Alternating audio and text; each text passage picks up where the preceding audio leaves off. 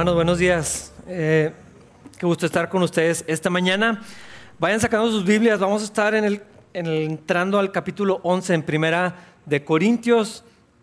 Vamos a estudiar estudiando la primera mitad de este, esta sección. Hermanos, hay, hay dos maneras de leer la Biblia. Bueno, probablemente hay más, pero yo pensé en dos. Una es que es muy común Leer la Biblia con el lente de lo que ya creemos, de lo que ya pensamos, de lo que vemos a nuestro alrededor, de lo que sentimos, de lo que somos, de la identidad que tenemos. Cuando lo hacemos así, leemos la Biblia y entonces filtramos lo que dice a la luz de lo que sentimos, de lo que pensamos, de lo que, de lo que ya sabemos. Y entonces el mensaje de la Biblia puede desencajar o no con lo que ya traemos. La otra manera de leer la Biblia, que me parece que es la única correcta, es que lo que leemos debe transformar la manera en que nosotros vemos todo lo demás. En lugar de verla con un lente, eh, deberíamos de que la Biblia transforme nuestra manera de pensar y entonces a través de la Biblia lo que tenga que ser ajustado, pues que así sea. Ah, y menciono esto porque esta sección es un poco complicada desde ese punto de vista. Y ahorita van a, si no la han leído o si no lo, se adelantaron ya, Ah, ahorita van a ver por qué. Esta sección es complicada, pero creo que no debería de serlo. Así que lo que les quiero pedir es eso, que dejemos que el texto hable por sí mismo y, entonces ajustemos nuestra manera de ver las cosas a lo que la Biblia dice. Pero antes de entrar al tema que Pablo va a presentar, vamos a leer el versículo 1, que está como, parece medio fuera de lugar, parece que debería pertenecer al 10. Dice, ustedes deberían imitarme a mí, así como yo imito a Cristo. Hermanos, yo no sé cuántos de los que estamos aquí reunidos hoy se animaría a decir algo como esto, hermanos, hagan lo que yo hago, imítenme a mí de la misma manera que yo imito a Cristo. Probablemente nos daría temor decirlo, decirle a la gente, ah, ah, imítenme a mí, hermanos, sigan mi, mi ejemplo. Pero hermanos, aunque yo entiendo que tal vez la mayoría, ahorita no nos atreveríamos a decirlo, deberíamos de aspirar a hacerlo. Porque esto era lo que Pablo hacía. No hay jactancia en esto, no está siendo orgulloso, eh, simplemente está diciendo, hermanos, tenemos que, que, seguir a Jesucristo. O sea, la idea de ser cristianos es parecernos a Cristo. Y yo los invito a que, si no saben cómo se ve esto, bueno, pues imítenme a mí como yo estoy siguiendo al Señor. A mí me parece que Pablo está terminando el mensaje que vimos en el capítulo 10, donde termina diciendo esto, no hago solo lo que es mejor para mí, hago lo que es mejor para otros, a fin de que muchos sean salvos. Eh, creo que está cerrando este pensamiento, eh, donde finalmente nos está llevando a la actitud de Cristo, a considerar a los demás y todo esto que ya platicamos acerca de la libertad cristiana, eh, porque esa es la idea de ser cristianos, es parecernos a Cristo, que el carácter de Jesús se ha formado en nosotros cada vez más. Ah, y entonces con este cierre, o al parecer introducción, Pablo entra en este otro tema importante para la iglesia, respondiendo también a las dudas, a las preguntas que algunos de los corintios le habían hecho llegar. Versículos 2 y 3. Cuánto me alegro de que ustedes siempre me tienen en sus pensamientos y de que siguen las enseñanzas que les transmití pero hay algo que quiero que sepan. La cabeza de todo hombre es Cristo. La cabeza de la mujer es el hombre y la cabeza de Cristo es Dios. Los corintios estaban batallando con muchas cosas. Habían, o sea, ya lo vimos en los capítulos anteriores, habían permitido al pecado entrar en sus vidas de una manera, eh, o sea, no eran tropiezos, ya era la manera en que los corintios estaban viviendo, era su estilo de vida. Eh, y me llama la atención que aún así Pablo los llama hermanos, los felicita porque han, guardado los mandamientos que les dejó el tiempo que estuvo eh, entre ellos eh, plantando la, iglesia. Y entonces entra este asunto que se ha vuelto delicado. Ah, Pablo está hablando de orden y autoridad que Dios ha establecido para su iglesia, porque la sección que sigue, Pablo está hablando del orden en la iglesia, cómo se deberían de ver las cosas en la congregación. Pero no podemos hablar de este tema sin incluir el hogar, porque la Biblia es muy explícita con respecto a lo que Dios ha ordenado con, eh, en cuanto al orden y la autoridad en la iglesia y en, el hogar. Los principios son los mismos, nomás clarificar el contexto del pasaje dentro de la congregación. Y Pablo está hablando de una cadena de autoridad, por así decirlo. Ah, algo que he mencionado muchas veces, todas las personas estamos debajo de autoridad. Una cosa es que lo reconozcamos y nos sometamos a la autoridad o, que no lo queremos hacer, eh, pero todos estamos debajo de alguna autoridad y nadie debería estar sin autoridad. Eh, el corazón del hombre es malo, entonces al no estar bajo autoridad y tener esta libertad sin límites, sin orden, sin claridad, el resultado es desorden y es daño. Eh, todos deberíamos estar bajo autoridad y siempre hay una autoridad debajo de la cual podemos estar. Y Pablo mm, introduce este orden. La cabeza de todo hombre es Cristo. Ah, en una reunión de hombres, si sale el tema de el hombre es cabeza del hogar, la mayoría, si no lo dice verbalmente, por dentro está pensando, amén. Eh, creo que no está poniendo atención si hacemos esto, porque la autoridad es Cristo. Entonces, alguien que se alegra de, sentir este, esto, lo más seguro es que viene de un corazón equivocado, de una manera incorrecta de ver las cosas, porque eso significa que primero yo tengo que estar debajo de autoridad y respetar la autoridad que es Cristo y, ser sometido a Cristo. Y entonces esa autoridad que Dios ha dado puede ser ejercida de una manera sana, sin que se convierta en lo que hemos visto a lo largo de la historia. Tiranía, abuso, ah, distorsión de la imagen de Dios, desorden, eh, y entonces esto trae daño tanto en la iglesia como en, el hogar, lo vemos en el gobierno, lo vemos en todas las esferas, donde el hombre o la persona que está en autoridad no está sometida a Dios, siempre hay, hay un resultado eh, negativo, por supuesto. Y esto es lo que tendríamos que resaltar, eh, porque el, contexto del pasaje está hablando de la mujer y la autoridad, pero es imposible revisar eso sin considerar que primero Dios está ordenando que el hombre tiene que estar bajo la autoridad de Cristo, si no, la autoridad que podría ejercer va a salir mal, lo va a hacer mal, no, no, va, no va a ser para bendición, no va a ser para protección, no va a ser para seguridad, va a ser para el beneficio personal o para un montón de otras cosas que, que, son antibíblicas, que no reflejan el carácter de Cristo. Y por eso señala esto, la cabeza de tu hombre es Cristo. El segundo punto, porque esto también es bien interesante, si yo digo, todos los hombres deberían de estar debajo de la autoridad de Cristo y sometidos al Señor, estoy seguro que las esposas en particular, pero las hermanas dicen, amén, así debería de ser. Y todos nos alegramos de, esto. Pero yo no sé por qué el siguiente punto es el que causa tanta controversia. La cabeza de, de la mujer es el hombre. La Biblia es clara con esto. No tiene que ver aquí mi opinión personal. Algo que, que hay que aclarar. Esto no quiere decir que todos los hombres están en autoridad de todas las mujeres. Eso no es lo que dice el pasaje. No está diciendo que si hay un grupo de 10 mujeres y aparecen dos hombres, ellos son la autoridad. Eso no dice la Biblia, eso no lo, no, lo enseña. Ah, creo que la Biblia es clara con el rol de autoridad, de liderazgo del hombre en la iglesia y en el hogar. Ah, el hombre tiene un rol designado por Dios en este lugar y someterse a la autoridad que Dios designa, respetar la autoridad, cooperar, ah, servir al lado de esa autoridad. Hermanos, pero en particular hermanas, esto no debería ser algo penoso ni conflictivo. No debería de serlo. Ah, no debería ser molesto, ni debería ser desafiante, y no debería verse como algo indigno.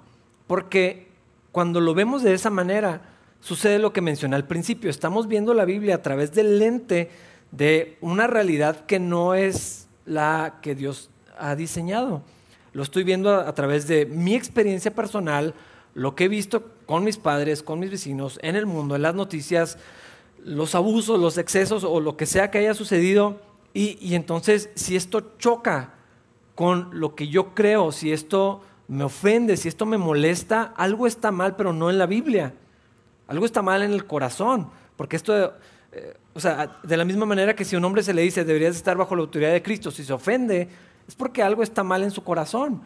Eh, algo algo, algo se, desvió del, camino. Y luego Pablo menciona algo que es eh, súper importante, la cabeza de Cristo es Dios.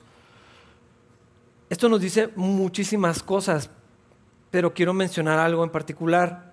Estar bajo autoridad no es degradante, no es penoso. Si Cristo está bajo la autoridad del Padre y no deja de ser igual Dios en todo su esplendor, en toda su esencia, en toda su capacidad, en todo su poder, y Cristo voluntariamente se sometía y obedecía al Padre y honra esa autoridad, ¿por qué en cualquier otra esfera pensamos que debería ser diferente? Si Dios en, sí mismo, en la Trinidad, existe esta armonía, este orden, este, eh, eh, estos roles, y ninguno deja de ser menos Dios y menos importante y menos poderoso. Porque al trasladarlo a, la familia o a la iglesia o a cualquier otra esfera, resulta conflictivo hablar de la autoridad? Ah, Jesucristo vivió sometido al Padre, dice que no hacía nada y no decía nada que no fuera dicho por el Padre. Eh, había una unidad y una comunión perfecta, aún existiendo estos roles dentro de Dios mismo, dentro de, la Trinidad. Ah, esto nos debería decir todo lo que necesitamos saber con respecto a lo que Dios dice que es la autoridad. No es valor personal, no es importancia, no es favoritismo, porque el carácter mismo de Dios rechaza todo favoritismo. Dios no hace acepción de personas, eso lo encontramos en, la escritura. Cuando, cuando hay esta diferencia de valor, de, importancia, no es lo que la Biblia está diciendo, es el corazón del hombre sacando lo peor de sí mismo en un espacio que Dios está haciendo bastante claro o que debería de ser bastante claro. Versículos 4 y 5. El hombre deshonra a su cabeza si se cubre la cabeza mientras ora o profetiza. En cambio, la mujer deshonra a su cabeza si ora o profetiza sin cubrirse la cabeza, porque es como si se la rapara. Aquí es donde el pasaje se pone un poco denso, oscuro, quiero decir, porque sí hay un aspecto cultural que está sucediendo, pero no todo lo que está diciendo Pablo tiene que ver con la cultura, es decir, hay un principio que está detrás de esto. Eh, entendemos que en Medio Oriente y en estas culturas, hasta la fecha, la cabeza cubierta simboliza estar debajo de autoridad. De allí viene el extremo donde vemos ahora que en Afganistán fue ocupado nuevamente, eh, al salir de Estados Unidos, las mujeres están obligadas a llevar la burka. Y hay como seis, siete, ocho tipos de, velos diferentes. Eh, Nikab, hijab, shaila y otros, son como ocho, ni siquiera los puedo pronunciar. Pero viene de allí, de, o sea, simboliza estar bajo autoridad y por eso eh, estamos viendo lo, que sucede ahorita. Y por eso en algunas iglesias pentecostales, ah, muy carismáticas, en, olvidé las otras, unas que son unicitarias. Ah, bueno, en esas también. La mujer tiene que llevar un, velo. Ah, viene de aquí, pero a mí me parece que no es necesariamente lo que está diciendo, sino que el aspecto cultural tiene detrás un principio que es lo importante, que es lo que quiero destacar. Eh, pero vámonos a, lo que está hablando Pablo. Una mujer decente tenía que utilizar un tipo de velo. Eh, representaba que estaba bajo autoridad y que conservaba su pureza. También tenía que ver con la moralidad. Porque una mujer, si no se había casado, estaba bajo la autoridad de su padre, de, su casa. Entonces, como quiera, tenía que llevar un, una cierta, ah, un cierto tipo de, de, velo, que no necesariamente es la burka, así de cabeza hasta los pies, nomás con, esa ventanita, no, no, no, no, es, no es necesariamente eso. Ah, y entonces llevar el velo era honroso para ella misma. O sea, no era algo penoso, era algo que, decía, yo estoy bajo autoridad, mi vida está en orden y, conservo mi, pureza. Eh, hablaba del carácter de la mujer. Llevar el velo hablaba de quién, quién era. Ah, pero también eso daba honra a su padre o a su marido si estaba casada. Una mujer que se descubría eh, la, cabeza eh, comunicaba lo contrario, comunicaba rebelión, comunicaba a mí nadie me manda, yo no estoy bajo la autoridad de nadie. Eh, y, entonces se deshonraba a sí misma y deshonraba su cabeza, fuera su esposo o fuera su padre. además, las mujeres que se dedicaban a la prostitución sacerdotal, o si no eran los templos, en la calle, también eran mujeres que iban descubiertas. Esto comunicaba o qué clase de mujer era y cuáles eran sus intenciones. Entonces, todo este aspecto cultural eh, se entrelaza con el principio que Dios quiere traer de la pureza, de la modestia y de la autoridad. Pablo está hablando de todo esto al mismo tiempo. Versículo 6. Efectivamente, si ella se niega a ponerse algo para cubrirse la cabeza, debería cortarse todo el cabello, ya que es vergonzoso que la mujer se corte el cabello o se rape la cabeza, debería cubrírsela con algo. Quiero aclarar esto. El problema no es lo largo del cabello. Y, creo que en este punto cultural sí lo debemos de trasladar a, nuestro tiempo. Ah, porque definitivamente en el aspecto cultural, ahorita traer el pelo corto, pues no, es, no tiene nada que ver con, esto. Ah, otra vez, yéndonos al tiempo en el que está escrita esta carta, una mujer con el cabello rapado, o extremadamente corto, o con un cierto tipo de corte que no era el típico que usaban las mujeres, en toda esa cultura era asociado con los rituales paganos, con la prostitución, con la inmoralidad, ah, porque estas mujeres usaban así el cabello, no solamente no llevaban el velo, ni siquiera tenían el velo natural, que lo explica la Biblia, ¿no? que es el, cabello. Ah, pero otra vez, ¿Cuál es el principio, el principio que podemos trasladar? Bueno, los temas de la pureza y de la modestia. Uh, este, ha sido un tema controversial y a mí me parece que todo lo que estudiamos en los capítulos 8, 9 y 10 de Corintios y de Romanos 14 deberían de darnos los parámetros para cómo puedo vestir, hombre o mujer, eh, en cuanto a la pureza y la modestia. O sea, ¿me puedo poner esto o no me lo puedo poner? Son preguntas que se deben de responder a la luz de los principios bíblicos eh, y, que no necesariamente podemos poner un, estándar de decir la mujer no puede usar pantalón o la mujer tiene que venir con un velo al templo. Ah, eso ni siquiera tendría sentido venir con un velo al templo cuando no es lo que se usa allá afuera, es irrelevante. Eh, más bien, estos temas de modestia, y, cómo se ve eso a la luz de los tiempos en los que estamos y la moda, a mí me parece que no están peleados para nada, eh, porque tiene que ver con un asunto del corazón, de las intenciones, del contexto, de muchas otras cosas, ¿no? De la autoridad en la casa, en el caso de las, de las jovencitas, pues bueno, los papás ahí deberían de intervenir también porque, porque están eh, en casa de sus papás. Ah, sí creo que todo esto tiene que ser tomado en cuenta y como ya lo mencioné, los principios de mi libertad tienen que ejercerse a la luz del carácter de Cristo, de considerar a los demás, de lo que pueda traer gloria a Dios y de lo que pueda ayudar a, que gente pueda conocer a Cristo. Y entonces, ¿se puede o no se puede? Es una pregunta probablemente mal hecha. Ah, hay otra manera de, ver esto. Tenemos libertad y la Biblia no nos marca esta pauta de así se debería de ver y, al menos yo no tengo la intención ni me interesa meterme en, esos, eh, en esa área para decir cómo debería vestirse o no una mujer para venir a Capilla Calvario. Ah, pero el tema principal de la sección, aunque sí está implícito, no es la modestia. Versículos 7 al 9. El hombre no debería ponerse nada sobre la cabeza cuando adora a Dios, porque el hombre fue hecho a la imagen de Dios y refleja la gloria de Dios, y la mujer refleja la gloria del hombre. Pues el primer hombre no provino de ninguna mujer, sino que la primera mujer provino de un para la mujer, sino que la mujer fue hecha para el hombre.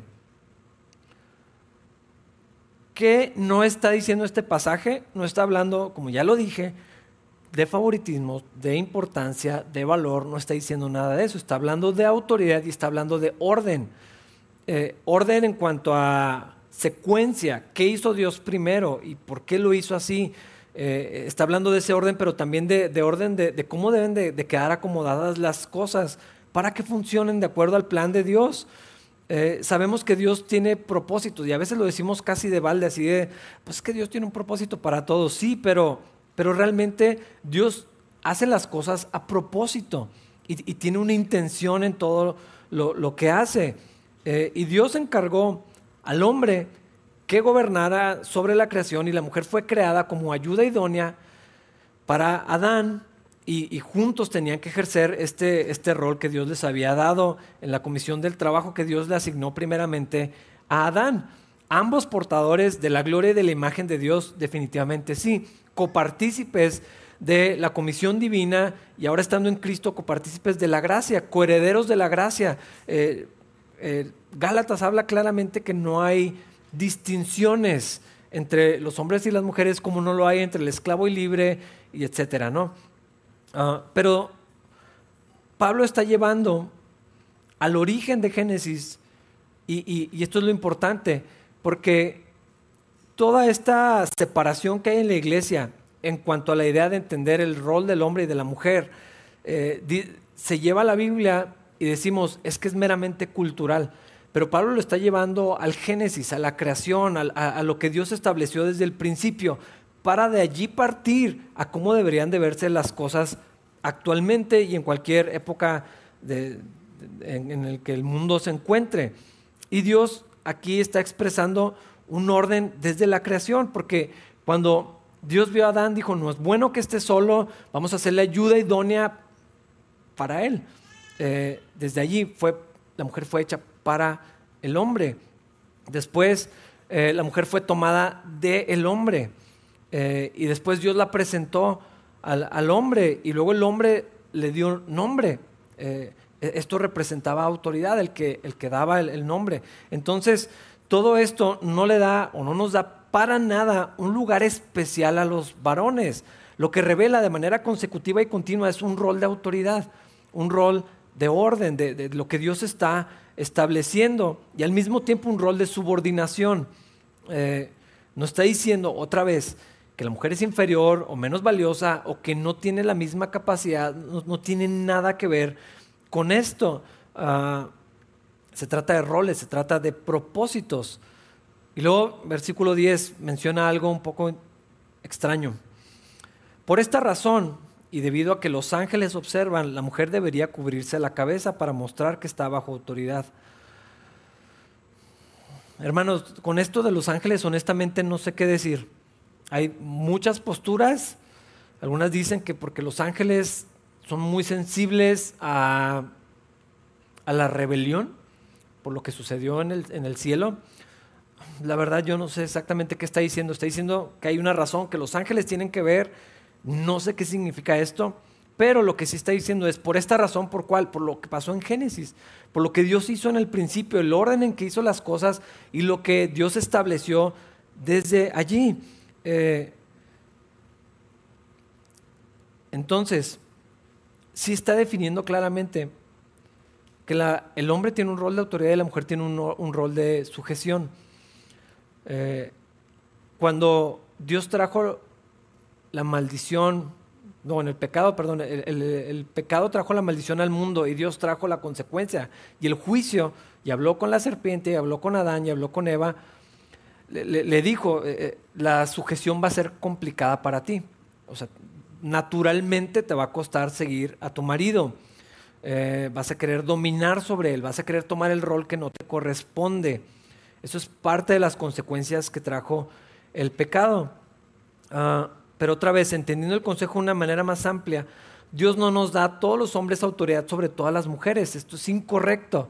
Esto es machismo. Esto, esto es otra cosa que distorsiona lo que Dios está diciendo. Y hemos visto el daño de muchas, de muchas maneras. Ah, porque los hombres nos hemos encargado de distorsionar la imagen de Dios. Si Dios creó al hombre como un reflejo de su gloria, como portador de su imagen. Hermanos, a mí me parece obvio, nomás tenemos que ver hacia afuera cómo los hombres nos hemos encargado de distorsionar el carácter de Dios a los ojos de las personas.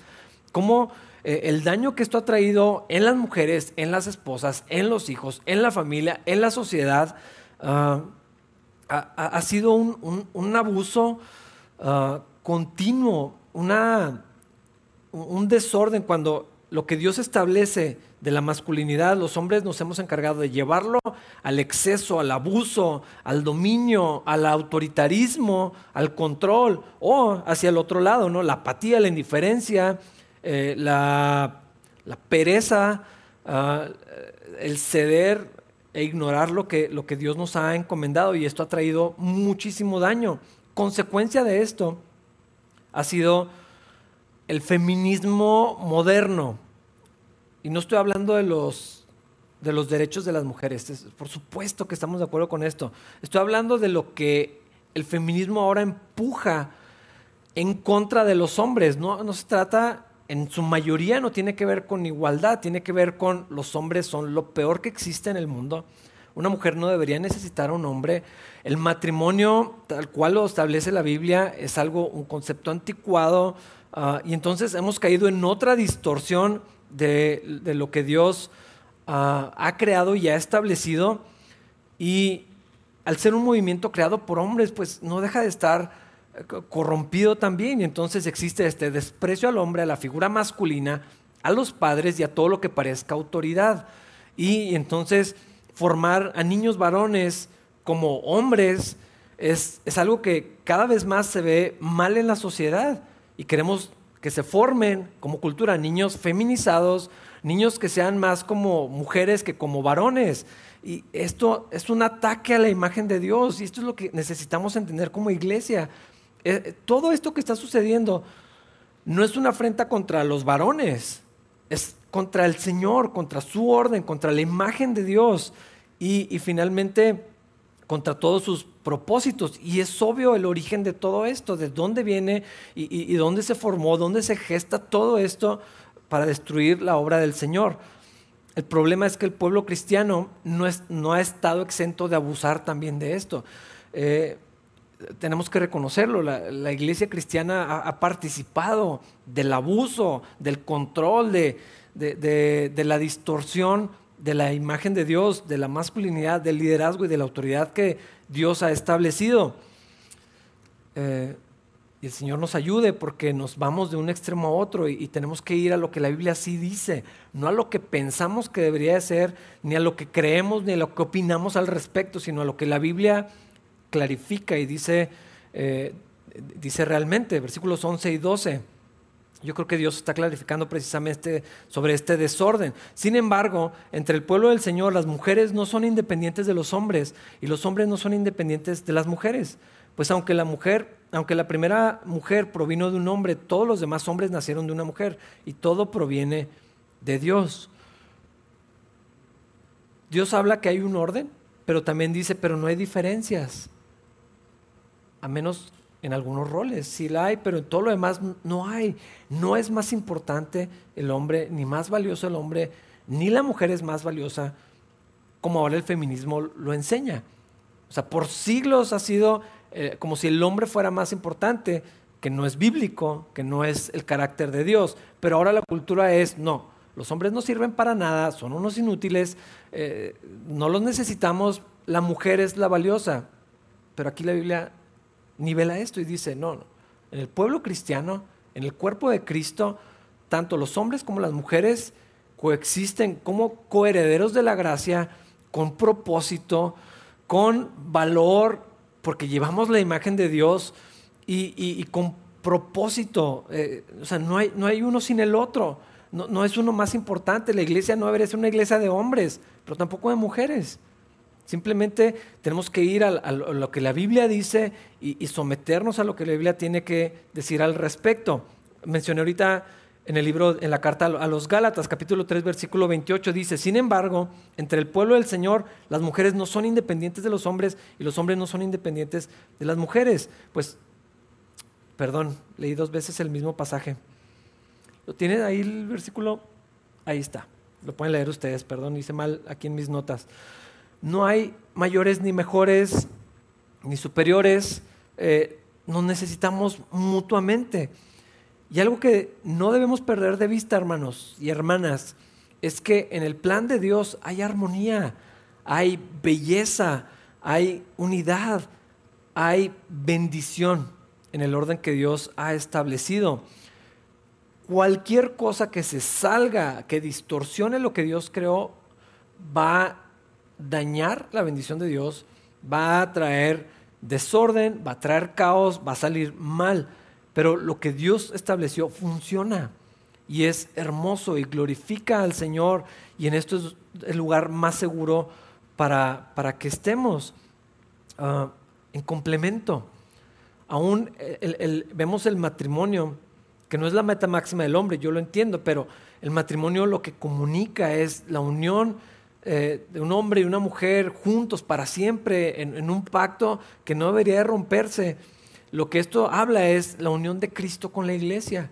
Es una expresión de Dios mismo, de la fidelidad de Dios, de la unión que tenemos con Él y, cómo vamos a estar con Él para siempre. Entonces, eh, eh, en esto, por supuesto que hay gloria para el Señor y hay armonía y hay bendición porque sí funciona lo que Dios ha establecido. Hay roles que sí están claros para, para cada uno de los hombres y las mujeres, así como hay muchas otras cosas que son compartidas y son eh, equitativas. Pero algo que, que vemos allá afuera y vemos entrando cada vez más a la iglesia es esta idea de que los hombres estamos en guerra contra las mujeres. Y no es así. No es la guerra de los sexos, ¿no? Los hombres no están tratando de destruir a las mujeres, ni las mujeres a, los hombres. Estas son ideas que, se han infiltrado y que han crecido y la verdad no podríamos negar que, hay cierta razón. O sea, cuando vemos los efectos, vemos, vemos lo que se ha causado. ¿Cómo no va a haber molestia? ¿Cómo no va a haber eh, hartazgo? ¿Cómo no va a haber eh, una reacción a todo lo que ha sucedido? Pero el feminismo moderno es una mentira, hermanos y la hemos comprado y la hemos creído, tanto así que la iglesia misma promueve desde el púlpito, en las enseñanzas, en lo que los cristianos enseñamos, creemos, vivimos, modelamos a nuestros hijos y a las siguientes generaciones. Y, a mí me parece que, que, esto distorsiona lo que Dios ha creado. Versículos 13 al 15 juzguen por sí, mismos. ¿Es correcto que una mujer ore a Dios en público sin cubrirse la cabeza? ¿No es obvio que es vergonzoso que un hombre tenga el cabello largo? ¿Acaso el cabello largo no es el orgullo y la alegría de la mujer? Pues se le dio para que se cubra. ¿Está diciendo esto que un hombre con el cabello largo está en pecado? No. ¿O una mujer con el cabello corto? No, no es lo que está diciendo. Ah, habrá quienes digan que sí. A mí me parece que está hablando de masculinidad y feminidad, las diferencias que hay y cómo son complementos. Hay diferencias biológicas obvias, eh, diferencias en la manera en que percibimos al mundo y que procesamos los pensamientos y las emociones y las relaciones y, todo. Eh, lo que me parece a mí que la Biblia está diciendo en esta sección es que los hombres deben de verse como hombres y las mujeres deben de verse como mujeres. Eh, es cierto que hay cosas que cambian con el tiempo y con la cultura, pero a mí me parece que hay, otras que son obvias, que son claras, no importa en qué época de la vida eh, eh, estemos. Otra vez, no creo que esto sea una prohibición al cabello largo. ¿Por qué lo digo? Porque aún los, nazarenos que hacían su voto traían el cabello largo. Si tú ves un vikingo, no dirías que es femenino cuando está así enorme y la cara cortada y todo esto. Eh, no está hablando de lo largo del cabello. ¿Qué pasa eh, si por gusto o por necesidad una mujer se corta el cabello muy cortito o, acaba de atravesar alguna enfermedad? Es obvio que no está hablando del largo del cabello, no, no es eso lo que está diciendo. Eh, lo que Pablo está abordando es la inmoralidad y, la distorsión de la imagen visible de la masculinidad y la feminidad. Ah, recordemos lo que ya ha mencionado Pablo antes, que nuestro cuerpo también le pertenece a Cristo, que somos libres en Cristo para su gloria, no para hacer lo que nos plazca.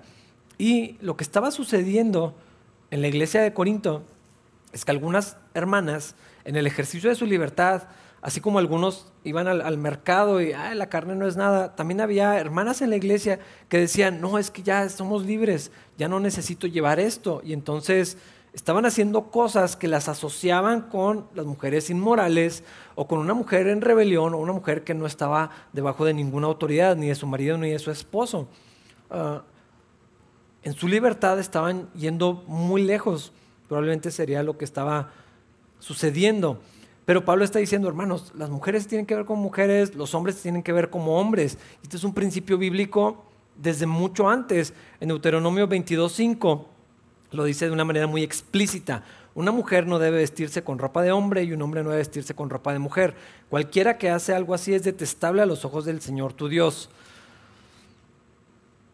De aquí es donde algunos dicen una mujer no puede traer pantalón. No es lo que está diciendo. Creo que es claro. Las distinciones visibles. Eh, esta idea de, no, es que los tiempos cambian, entonces la nueva masculinidad, eh, y tú, o sea, busca nueva masculinidad y vas a ver en, internet lo que esto significa, hombres que no se ven como hombres, eh, vestidos, con vestidos, con maquillaje de mujer, y, entonces, no, es que son unos héroes porque están presentando la nueva masculinidad. No, eso es inaceptable, esto no es masculinidad, es otra cosa, que es obvio que es otra cosa. Eh, un hombre debe verse como hombre y la mujer debe verse pues, femenina. Ah, y no solamente en la presentación, sino en los ademanes, los gestos, las expresiones. Que otra vez, esto sí es cierto que va siendo modificado con el tiempo y la cultura, pero siempre es claro cuando un hombre actúa como hombre o, no, y, viceversa. Ah, esto es una deshonra para el Señor, porque Dios estableció claramente, Dios creó hombres y Dios creó mujeres. Eh, es algo que sí es importante enseñar y vivir, modelar y repetir aún con nuestros hijos. Eh, yo tengo dos hombres, para mí es fácil hacer eso con ellos, reforzarles todo el tiempo. Nosotros somos hombres, los hombres hacemos esto, los hombres nos portamos así, los hombres actuamos así, eh, y, no se trata de crear ogros que, van por allí haciendo cochinadas, no es eso. Eh, los modales, por supuesto, que entran aquí, la educación, el respeto, todas estas cosas que, son necesarias, pero ellos saben que son hombres y tienen que saber que Dios los creó hombres, que, que los límites no son arbitrarios, que, no se puede cruzar de un lado a otro eh, sin, sin, ofender al, Señor. Lo mismo deberíamos hacer con, las niñas, con, los jóvenes, hombres y mujeres. Eh, es importante que lo modelemos, lo enseñemos, que ayudemos a tener distinciones claras en cuanto a esto. ¿Cómo se va a ver eso en cada caso? Probablemente va, a cambiar, pero que no generemos confusión y no participemos de esto. Y no tratemos a niños de 3, 4 años como si fueran adultos con la capacidad de entender lo que es bueno para ellos porque no lo saben.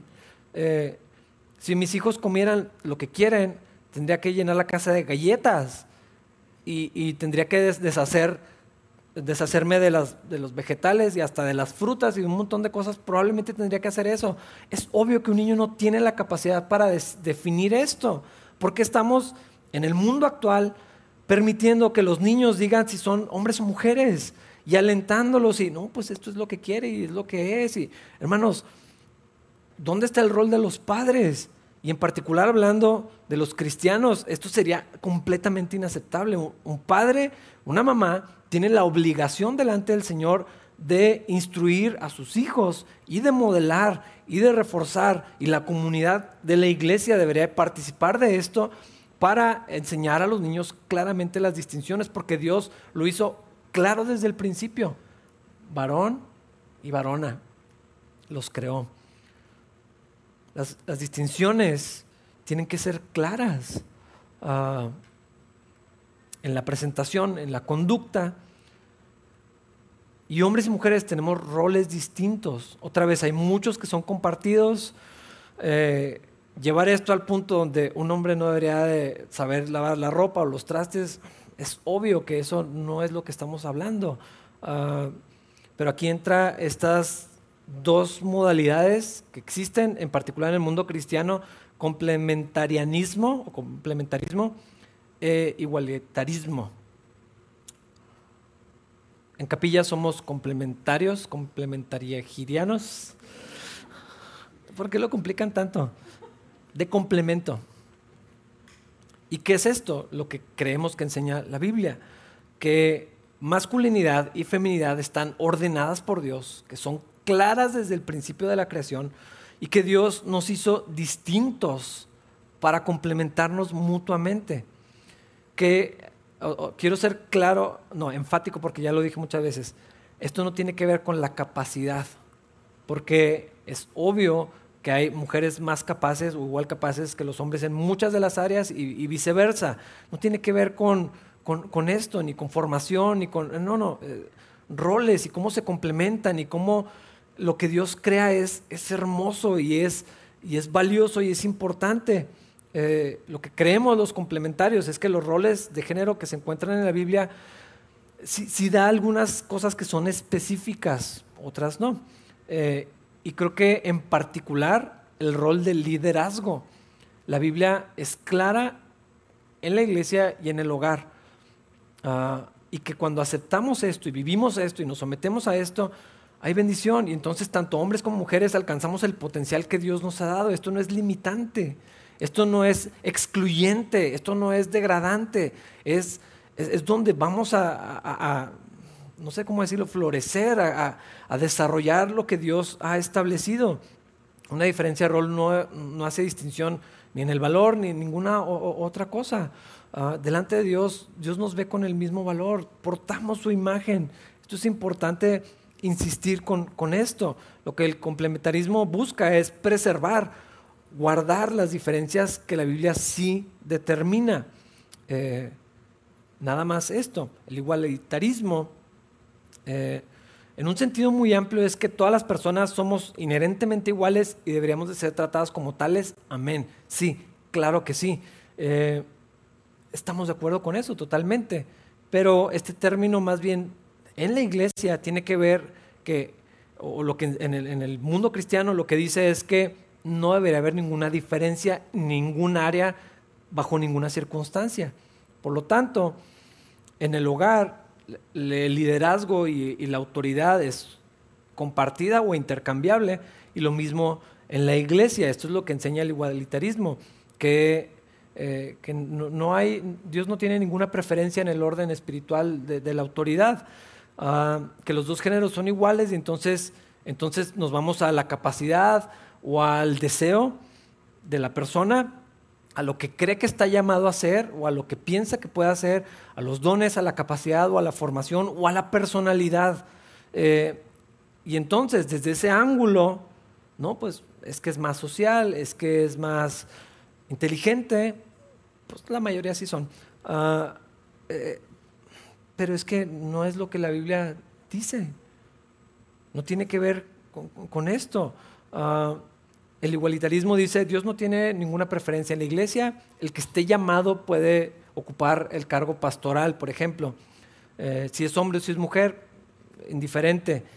Bueno, eh, aquí en Capilla no pensamos que eso sea lo que enseña la Biblia.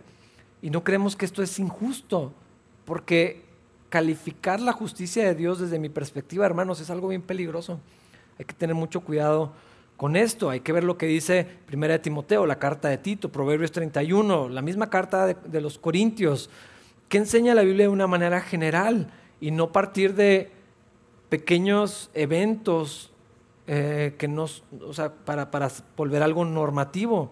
Hay que tener mucho cuidado porque aunque la escritura, la Biblia nos dice la igualdad moral, espiritual, de, valor, Dios, el favoritismo lo mencioné también, Dios no tiene favoritos, no tiene que ver con esto. Ah, pero hombres y mujeres no somos idénticos en absolutamente todos los sentidos, no somos. Y esto no es malo, es algo que los cristianos deberíamos de celebrar y de agradecer a Dios y de vivir y disfrutar de que somos diferentes. Y en cuanto al orden que Dios dice, pues obedecer. O sea, creo que no, no, pues podemos pensar lo que queremos, pero opinar y cuestionar y, tomar una decisión en otra dirección, hermanos, a mí me parece que es muy, muy, muy peligroso. Ah, el hecho de que seamos complementarios no, no es este estereotipo que algunos dicen de que la esposa no tiene opinión, no puede hacer nada, eh, que siempre está embarazada y descalza y en su casa y ¿quién dice eso? O sea, por favor, o sea, ¿de dónde sacan esas cosas? Eh, que la mujer no se le asigna valor, que es ignorada, que sus dones no sirven para nada, que no se pueden utilizar. ¿De dónde viene eso? Es, una mentira. Ah, ahora, e, esta manera de interpretar la Biblia no, no tiene que ver con el, el aspecto social ni económico ni, ni de trabajo. Es decir, eh, que seamos complementarios. No quiere decir que una mujer no pueda ser jefa. es obvio que no, no estamos diciendo eso. Eh, que no tenga la capacidad de gobernar o de dirigir una organización. No, no, no, no estamos, no va para allá, esto ya es extra bíblico. Ah, creo que lo que debemos de hacer es ir a la Biblia y entender la armonía que hay en la sujeción y en estar bajo autoridad, la bendición que hay en esto, porque en la misma Trinidad vemos este modelo. Y creo que la Biblia es bastante clara con todo esto. Y, y Pablo cierra este pensamiento con algo que a mí me parece muy importante para nosotros también. ¿Vamos a aceptar lo que Dios dice o vamos a luchar contra esto? ¿Vamos a redefinir lo que la Biblia dice a la luz de lo que pienso, de lo que siento, de lo que veo, de lo que otros hacen? Que este es eh, otro argumento en cuanto a la iglesia. No, pues es que en otra iglesia es así. ¿Pero qué dice la Biblia? ¿Cuál es el argumento bíblico para tomar una decisión como esta? Y pues bueno, e, está claro que la iglesia cristiana ha tomado dos rumbos diferentes en esto, no vamos a discutir, pero yo voy a insistir con lo que creo que la Biblia enseña claramente. Y Pablo termina con algo y lo dice mucho mejor de lo que yo lo podría haber dicho. Versículo 16. Si alguien quiere discutir este tema, simplemente digo que no tenemos otra costumbre más que esa y tampoco la tienen las demás iglesias de Dios. Pablo dice, ¿quieren hacer otra cosa, pues no nos vamos a pelear. Esto es lo que Dios ordenó. El argumento cultural creo que queda truncado porque se va a Génesis, no se va a lo que estaban viviendo. Ah, creo que hay bastantes otros pasajes que, que hablan sobre esto. Y, y Pablo, al traer este orden para la iglesia, lo que está buscando es la bendición de la iglesia, la bendición de los hermanos, la bendición de las familias, la gloria de Cristo y que caminemos de acuerdo al plan de Dios. Yo sé que confiar en el plan de Dios en un área como esta es bien complicada porque porque los hombres hemos hecho un terrible trabajo con lo que Dios nos encomendó. Entonces, yo entiendo que hay temor, que hay malas experiencias y que la cultura está presionando de una manera impresionante para cambiar lo que Dios ha establecido, pero eh, creo que esto tiene que ver con un paso de fe hacia lo que Dios claramente determina, a lo que Dios estableció y, cuando andamos en, la voluntad del Señor vamos a experimentar eh, la bendición de Dios de una manera bien diferente.